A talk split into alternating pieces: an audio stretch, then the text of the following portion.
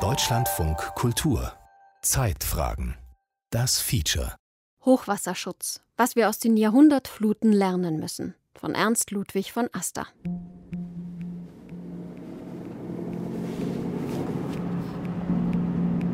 Sinzig an der Ahrmündung. Um 9.30 Uhr steuert Stefan Schmidt seinen Wagen vom Hof der Straßenbaumeisterei. Zum Einsatz im Ahrtal. Wie fast jeden Tag. Ja, wir fahren jetzt zum, zur Baustelle beim Tunnel Altenahr. Ähm, dort war ja die Straße so stark zerstört worden, dass wir da einen riesen Krater hatten von 8 bis 10 Meter Tiefe. Die Straße ist auf ca. 300 Meter komplett weggespült worden. Und da galt es darum, die Straße so schnell wie möglich wiederherzustellen. Stefan Schmidt leitet das Projektbüro Wiederaufbau Ahrtal. Ein Containerdorf auf dem Parkplatz. Gut ein Dutzend Mitarbeiter planen und koordinieren von hier aus die Arbeiten. Das Ahrtal ist 40, 50 Kilometer langes Tal, ähm, rund 70 Kilometer Straßen. Und da kann man sagen, dass das gesamte äh, Straßensystem sehr stark in Mitleidenschaft gezogen wurde. Rund ein Viertel der Straßen war komplett zerstört. Weggespülte Straßen, zerstörte Brücken, abgeschnittene Ortschaften. Kein Strom, keine Wasserversorgung.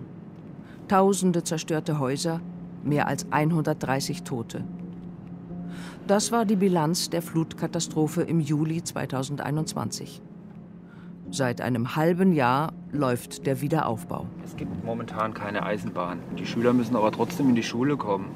Jetzt gilt es natürlich für uns dann, das auch mit zu bedenken. Ähm, ich kann nicht vorne das und hinten das Ahrtal zumachen und dann mal bauen. Dann wären wir relativ zügig. Das Ganze muss ja in einer Abstimmung erfolgen. Die Anlieger müssen hin, die Helfer müssen hin, die Handwerker müssen hin, die Schüler müssen befördert werden. All das gilt es ja irgendwie noch abzuwickeln. Die Bundesstraße verläuft parallel zum Fluss. Die Sonne scheint, friedlich plätschert die Ahr in ihrem Bett. Schmidt fährt durch Bad Bodendorf, Heimersheim, Bad Neuenahr. Viele Wohnungen sind verlassen, Fenster im Erdgeschoss zugenagelt. Hier und da liegen noch Möbel am Straßenrand. Generatoren und mobile Straßenbeleuchtungen stehen auf dem Bürgersteig. Am Rande der Ortschaften immer wieder Wohncontainer, mobile Holzhäuser, Notunterkünfte für die Flutopfer. Mit jedem Kilometer wird der Flusslauf kurviger, die Hänge mit den Weinreben steiler, die Schäden in den Ortschaften größer. Mobile Ampeln regeln den Verkehr. Auf einer Wiese liegt ein riesiger Haufen Metallschrott, eine ehemalige Bahnbrücke, 80 Meter lang. Das ist Wahnsinn gewesen, wenn sich überlegt hat, da hat die A ja wohl abgerissen und einfach hier noch mal 100 Meter weiter hingelegt. Das sind Kräfte. Als ich das immer so gesehen habe, äh, es lag eine sehr lange Zeit, da konnte man wirklich das einfach noch mal sehen, was für eine Kraft Wasser hat. Die Kraft des Wassers. Damit muss Stefan Schmidt auch für die Zukunft rechnen. Wir heißen zwar Wiederaufbau, aber es geht ja nicht nur um den reinen Wiederaufbau, es geht ja auch um die Thematik des Aufbaus hinsichtlich äh, Zukunftssicherheit und vor allen Dingen, was hier natürlich das Hauptthema ist, der Hochwasserresilienz, also des Hochwasserschutzes und damit auch der sicheren Bauwerke, ob es jetzt Brücken oder Straßen sind. Höhere Brücken, stabilere Fundamente, größere Durchflüsse. Das ist der Plan für die neuen Bauwerke. Die historischen Bogenbrücken, die zu Dutzenden zerstört wurden, hatten flache Fundamente, enge Durchflüsse. An ihnen verfingen sich Baumstämme, Autos, Wohnwagen. Das Wasser staute sich auf, am Ende unterspülte es die Fundamente und riss die Brücken mit sich.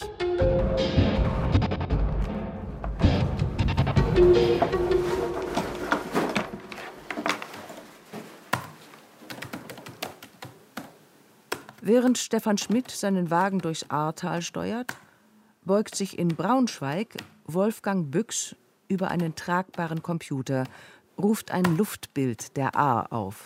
Das ist die äh, Befliegung kurz nach der Flut.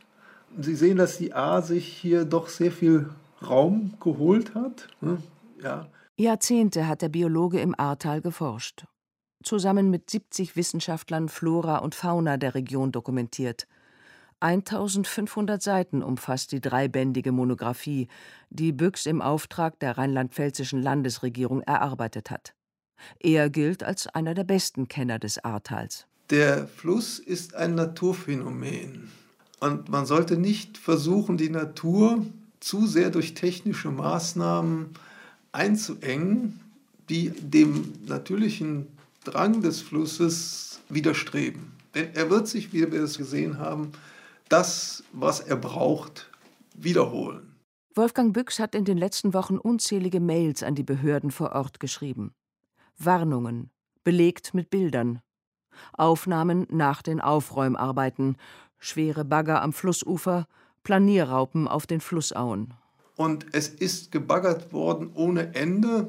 Der Flusslauf ist wieder sehr stark eingeengt worden an verschiedenen Stellen, sogar an den Nebenbächen, wenn Sie sich das Saarbachtal angucken. Hier hat man den Saarbach auch wieder zu einem kanalartigen Rinnsal eingeengt. Das kann nur in einer Katastrophe bei der nächsten Flut enden. Mehr als 40 Gebirgsbäche münden in die Ahr bringen Wasser aus der Eifel. Rund 900 Quadratkilometer groß ist das Einzugsgebiet. Jeder Regentropfen, der hier nicht versickert oder verdunstet, landet am Ende in der Ahr.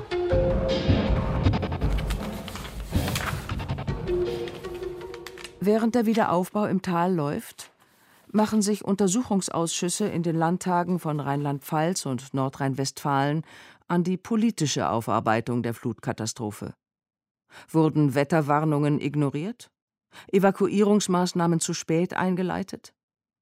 In diesen Fragen ermittelt auch die Staatsanwaltschaft. Viele Geschichten und Erzählungen, die wir jetzt in Nordrhein-Westfalen und Rheinland-Pfalz hören, mit nicht weitergeleiteten Warnungen, mit Telefonhörern, die nicht abgenommen worden sind, mit unklaren Zuständigkeiten, mit einer Bevölkerung, die sich nicht informiert fühlt und die auch nicht informiert wurde. Viele dieser Erzählungen kennen wir aus dem Hochwasser 2002.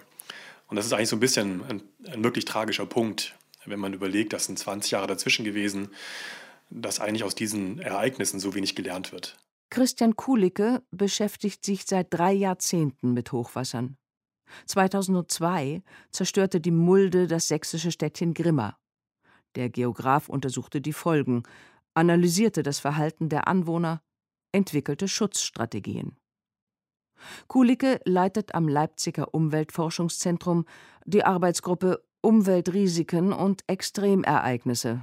Ja, also im Prinzip kann man sagen, entlang der großen Flüsse sind die Risiken und die Gefahren relativ gut kartiert. Da gibt es eine Hochwasserdirektive durch die EU, die ist umgesetzt worden, da sind Karten produziert worden, da kann jeder praktisch, der in so einer Flussau wohnt, entlang, weiß ich nicht, des Rheins oder der Elbe, der weiß genau, bei welchem Hochwasserstand steht er wie tief im Wasser.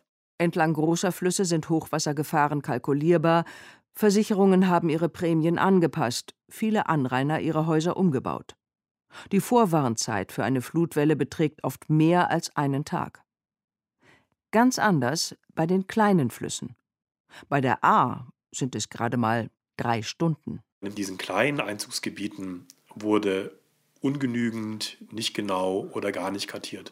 Und das ist jetzt praktisch die, die Aufgabe, die in den nächsten Jahren ansteht, systematisch in Deutschland die Starkregenereignisse, Gefahrenkarte zu produzieren. Denn vor allem Starkregen ist es, der kleine und mittlere Gebirgsflüsse in reißende Ströme verwandelt.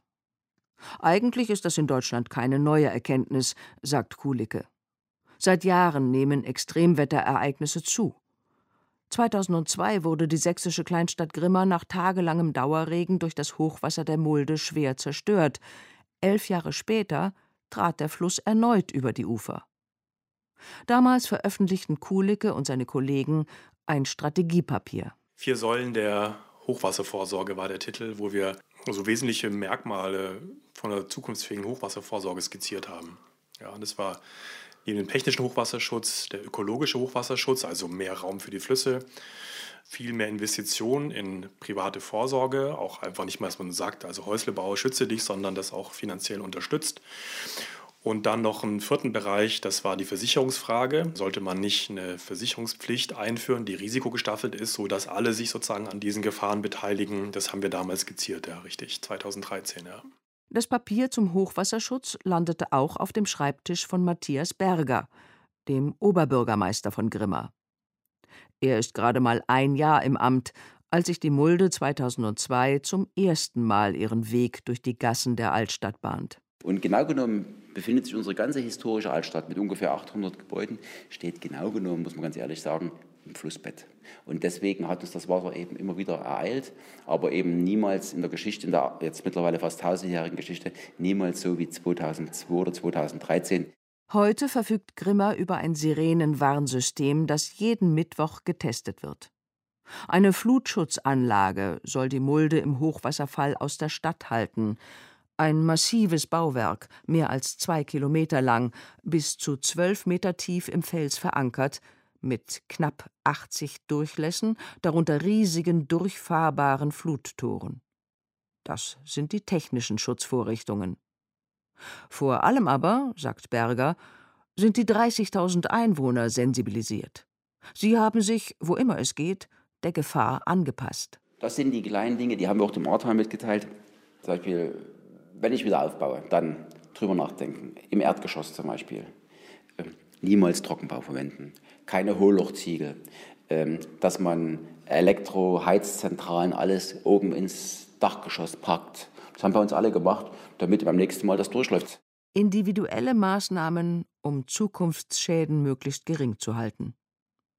Doch nicht immer kann man dem Wasser etwas entgegensetzen. Wir hatten zwei Sonderfälle Wir hatten flussabwärts haben wir eine große Industrieanlage, das ist eine Papierfabrik, die haben wir damals umverlagert. Und das zweite war, wir hatten ein Einfamilienhaus direkt in der Flussaue. Und mit den Leuten hatten wir damals gesprochen, ganz pragmatisch. Und wir haben damals Spendengelder plus Fördergelder des Staates für den Wiederaufbau genommen, haben den Leuten woanders ein Grundstück gebaut und die sind damals aus dem Hochwasser relevanten oder unsicheren Gebiet umgezogen in den, auf den Berg. Mittags im kleinen Örtchen Altenahr in Rheinland-Pfalz. Die Kirchenglocke läutet, vor den Häusern surren Trockengeräte, Generatoren liefern Strom. 100 Meter weiter macht die A eine sanfte Kurve nach links. Reste einer historischen Brücke stehen am Wasser. Die Flut hat das Mittelteil weggerissen. Und das Schlimme ist jetzt gerade an der Aare sind ja die Brücken nicht zum ersten Mal weggespült worden. Das kam das letzte Mal vor, ich habe es jetzt nur die Literatur entnommen, 1910.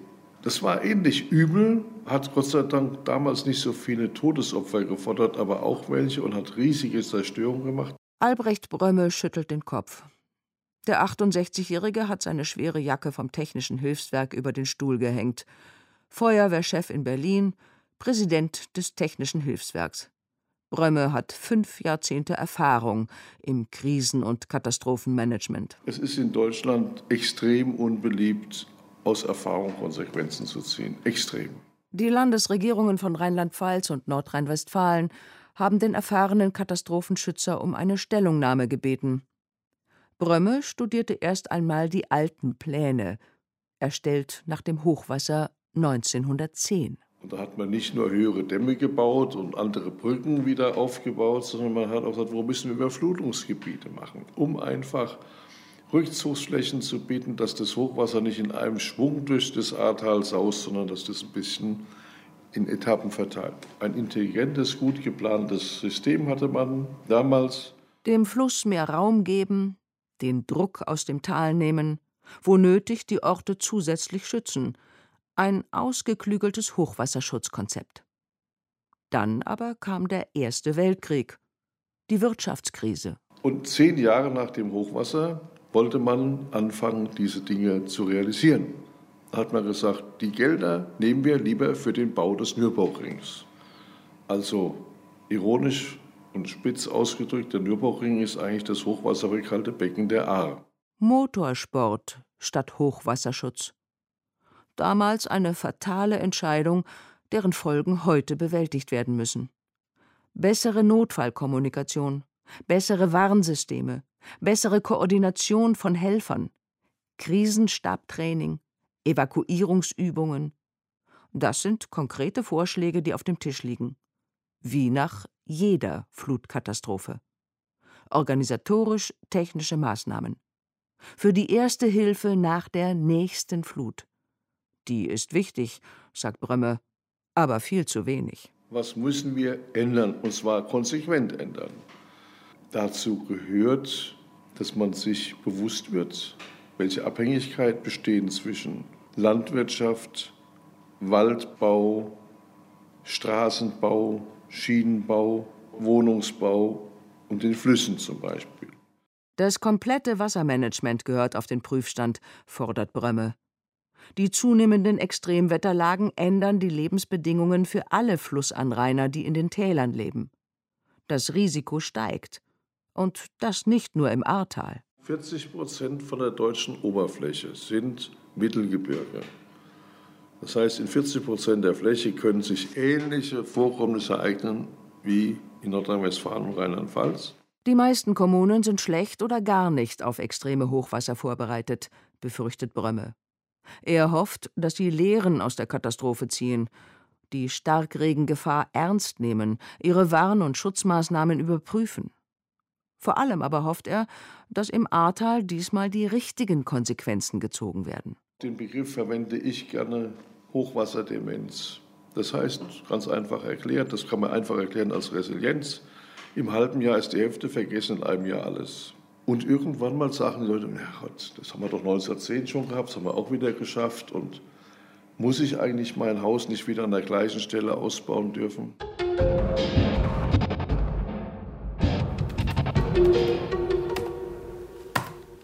In Braunschweig ruft Wolfgang Büchs ein weiteres Bild auf seinem Laptop auf. Der große Parkplatz in Altenahr, unweit vom Tunnel.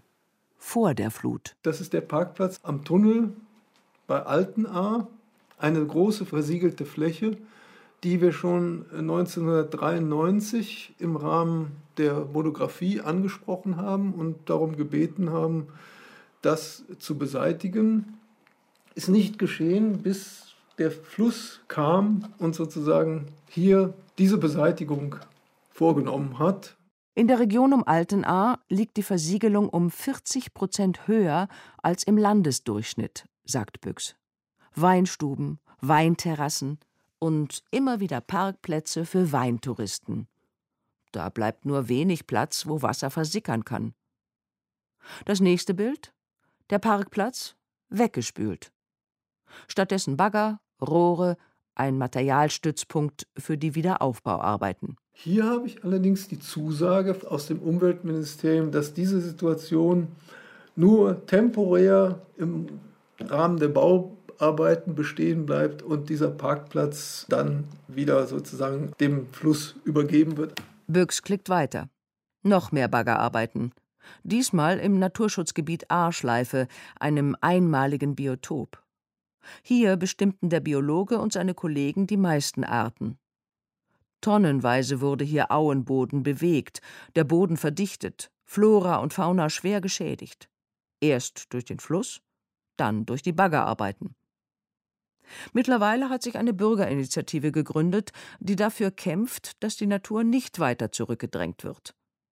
Das sehen aber nicht alle so an der Ahr. Es gibt andere Teile die möchten natürlich also immer den Fluss sozusagen in ein gerades Bett zurück befördern.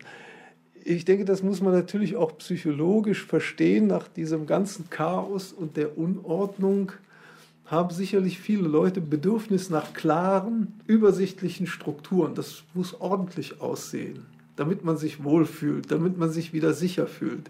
Aber das ist eine trügerische Sicherheit.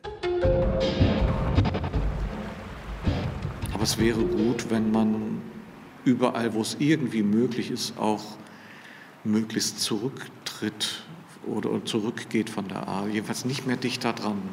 Joachim Gerke weiß nicht, wie oft er diesen Satz schon gesagt hat. Abstand halten von der A und Platz machen für den Fluss. Gerke leitet die Abteilung Wasserwirtschaft bei der Struktur- und Genehmigungsbehörde Nord in Koblenz und ist damit auch zuständig für Planungen und Genehmigungen im Ahrtal. Das Wasser braucht mehr Raum. Je breiter das Gewässer abfließen kann bei Hochwasser, desto niedriger ist der Wasserstand. Das ist ganz einfach. Also, so. das, das ist also das erste Ziel. Da hat der Kreis Ingenieuraufträge vergeben für die gesamte A- und die Gewässer zweiter Ordnung erstmal, mit dem Ziel, genau diese Maßnahmen jetzt zu planen und auch umzusetzen. Das nennt sich Gewässerwiederherstellung. Die Ahr braucht mehr Platz. Da sind sich in der Region alle einig.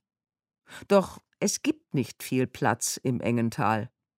Und alle, deren private Grundstücke an den Fluss grenzen, dürfen sich ihr weggespültes Land zurückholen. Drei Jahre lang. So steht es im Wasserhaushaltsgesetz. Auch viele Kommunen schickten in den letzten Monaten auf eigene Faust Bagger und Kipper an die Ahr und ihre Zuflüsse. Während der Aufräumarbeiten äh, hat jeder versucht, seinen Bereich äh, wieder so herzustellen, dass er klarkommt. Und da äh, hat man die Vorländer aufgeschüttet. Man ist bis an das Gewässer gegangen. Man hat das Gewässer eigentlich in Teilen, auf Teilstrecken eher kanalisiert, als dass man ihm Raum gegeben hat. Das soll nun zurückgebaut werden. Aufräumen nach dem Aufräumen. Wieder Platz schaffen für den Fluss. Das ist der langfristige Plan. Kurzfristig müssen Gerke und sein Team aber auch das aktuelle Risiko bewerten, erste Erkenntnisse aus dem letzten Hochwasser umsetzen in neue Verordnungen. Der Pegel für ein sogenanntes hundertjährliches Hochwasser wurde um zwei Meter erhöht, die Überschwemmungsgebiete entsprechend vergrößert. Anrainer können sich in sogenannten Arbeitspapieren über die Lage ihrer Häuser informieren. Und diese gelb schraffierten Flächen, die sind im Prinzip aus unserer Ortskenntnis und aus unserem Wissen über das Fließverhalten entstanden. Und das sind die Bereiche, in denen nicht mehr gebaut werden soll, auf keinen Fall mehr gebaut werden soll. Schon gibt es Proteste aus einzelnen Kommunen. Einige Bürgermeister sehen den Weintourismus in ihren Dörfern durch die neuen Regelungen gefährdet. Neu- und Erweiterungsbauten sind in den gelben Zonen kaum genehmigungsfähig. Wer allerdings sanieren will, kann loslegen. Da gibt es keinen Anpack aus dem Wasserrecht. Das heißt, theoretisch könnte derjenige, der wieder aufbaut, alles wieder so herstellen wie bisher. Auch da greift dann das Gebot, bitteschön, äh, versuche hochwasserkompatibel zu arbeiten. Für alle, die ihr Haus verloren haben oder umziehen wollen, hat das Land Rheinland-Pfalz Unterstützung zugesagt. In den letzten Monaten hat Gerke immer wieder gerechnet. Niederschlagswerte im Einzugsgebiet analysiert und verglichen, die Wassermassen hochgerechnet, die durchs Ahrtal strömten. Ein Problem? Durch den Dauerregen waren die Wald- und Ackerböden im Oberlauf des Flusses bereits gesättigt, konnten also kein Wasser mehr aufnehmen. Die Wirkung von zusätzlichen Überflutungsflächen ist im Ahrtal begrenzt, sagt Gerke. Im Effekt kann man da wahrscheinlich Dezimeter mit erzielen, mehrere Dezimeter. Es gibt eine Maßnahme, die durchgeführt wurde vor vielen Jahren an der Sauer, das ist der Grenzfluss nach Luxemburg. Da hat das Büro ausgerechnet 50 Zentimeter Absenkung durch solche Maßnahmen. Und das ist jetzt ähm, auch praktisch belegt nach Hochwasserereignissen. Also das kann man schon schaffen. Ein halber Meter. Eine bescheidene Absenkung bei einem Pegelstand von mehr als zehn Metern, wie er in Altenahr gemessen wurde. Bleiben Rückhaltebecken, in die das Wasser, bevor es zur Flutwelle wird, kontrolliert abgeleitet werden kann. Doch wie viel Wasser müssen sie aufnehmen? Auch hier hat Gerke gerechnet. Als Maßstab das A-Hochwasser von 2016 angelegt. Damals kam das Tal noch glimpflich davon, der Pegel lag bei rund vier Metern. Wenn Sie das machen wollen, dann müssen Sie sich erstmal überlegen, wie viel Wasser war eigentlich in der Welle drin. Denn alles, was mehr war als 2016, also über dem Wasserstand von 2016, das müssen Sie dann zurückhalten. Das sind 16 Millionen Kubikmeter am Pegel Altenahr. Sie müssen Raum schaffen für 16 Millionen Kubikmeter oberhalb von Altenahr, und zwar in ein Teileinzugsgebieten. Rund 16 Millionen Kubikmeter Wasser hätten im Oberlauf aufgefangen werden müssen, um den Pegel auf unter vier Meter zu drücken. Das würde allerdings nur funktionieren, wenn das Wasser der mehr als 40 Zuflüsse koordiniert abgeleitet würde. Ein schwieriges wenn nicht unmögliches Unterfangen. Joachim Gerke blickt ernst. Jede Einzelmaßnahme hilft, sagt er. Mehr Platz für den Fluss, weniger Versiegelung, höhere Brücken. Doch am Ende hängt alles von der Stärke und der Dauer des Regens ab. Das Gefährliche ist, früher konnten wir uns darauf verlassen, das Hochwasser kommt im Winter. Das ist nicht mehr. Das Hochwasser kann jeden Tag kommen und dann, wie gesagt, auch in Dimensionen, die wir nicht so gewohnt sind. Und darauf müssen wir einfach eingestellt sein. Vor dem Tunnel in Altenahr manövrieren Bagger und Kipper. Wie ein Mahnmal ragen Reste der alten Bogenbrücke in die Ahr. Denkmalschützer wollen die Reste erhalten. Nur wenige hundert Meter weiter kämpfen Wolfgang Büchs und die Bürgerinitiative um mehr Naturschutz im Tal. Am Ufer beraten sich Stefan Schmidt und Frank Häuser über die nächsten Arbeitsschritte. Also ich selbst komme aus Ahrweiler und also ich bin auch selbst betroffen. Auch kein Haus mehr, leider. Echt? Äh, ja. Gar nicht. Es- Oh nee, ich, bin noch, ich wohnte direkt unterhalb vom Kalvarienberg. Häuser war mit seiner Frau im Urlaub, als die Flut kam. 1,60 Meter hoch stand das Wasser bei ihnen im Erdgeschoss. Jetzt laufen die Wiederaufbauarbeiten. Auch zu Hause. Wir sind aber in dem halben Jahr sind wir jetzt äh, viermal umgezogen. Zuerst bei meinem Schwager sechs Wochen gewohnt, dann in der Ferienwohnung. Dann mussten wir in eine andere Ferienwohnung, weil die wieder belegt war. Es geht weiter, es geht weiter. Ähm, wir sind dran und hoffen, dass wir, äh, also wir brauchen das Haus nicht abzureißen. Wir sind am Sanieren. Die Versicherung zahlt, sagt er. Mehr als 100.000 Euro haben sie bereits in den Wiederaufbau investiert. Also erstens nutzen wir die Gelegenheit und bauen jetzt ganz anders, wie wir es vorher hatten. Ja?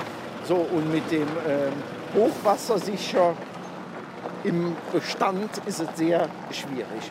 Wir machen im Keller äh, druckwasserdichte äh, Fenster zum Beispiel. Ja? Aber da sind wir uns komplett einig. Wenn wir so ein Hochwasser kriegen, wie wir es jetzt hatten, dann hilft auch das nichts mehr. Dann würde das auch nichts bringen, sagt Frank Häuser im Ahrtal. In Leipzig blättert Christian Kulicke in seinen Unterlagen.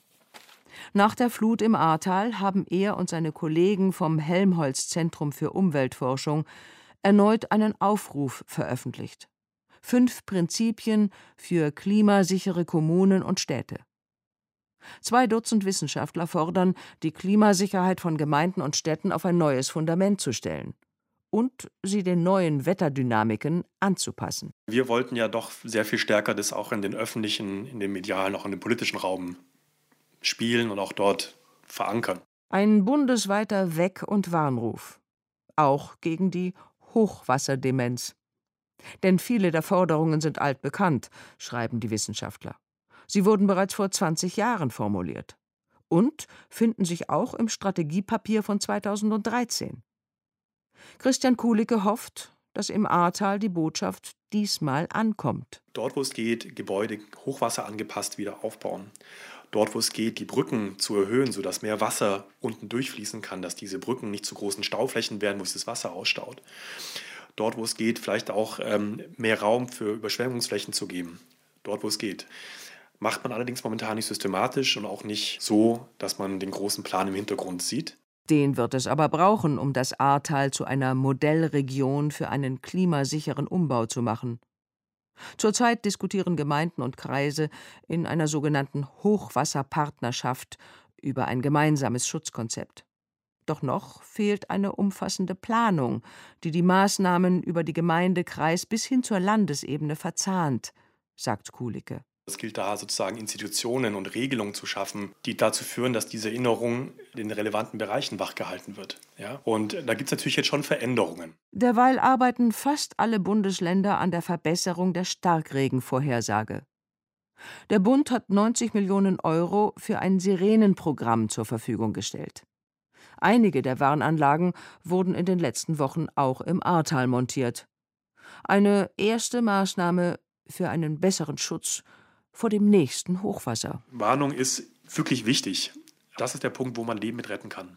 So ein Tal wie das Ahrtal muss eigentlich frühzeitig vorher komplett evakuiert werden. Also wir reden nicht nur über, wann fällt wie viel Wasser zu welchem Zeitraum, sondern auch, was bedeutet das für jeden Einzelnen? Wo muss ich hin? Wie komme ich raus? Das ist ein System, das muss eingespielt werden, muss routiniert werden, muss geübt werden. Sprich, wir müssen natürlich auch über Warnübungen, über, über Evakuierungsübungen reden. Also das, man sieht ja schon, es ist ein reiner, ein richtiger Kulturwandel, der eigentlich im Hintergrund stattfinden müsste. Hochwasserschutz, was wir aus den Jahrhundertfluten lernen müssen. Ein Feature von Ernst Ludwig von Aster. Es sprach Eva Kröll, Technik Alexander Brennecke, Regie Klaus Michael Klingsporn, Redaktion Gerhard Schröder.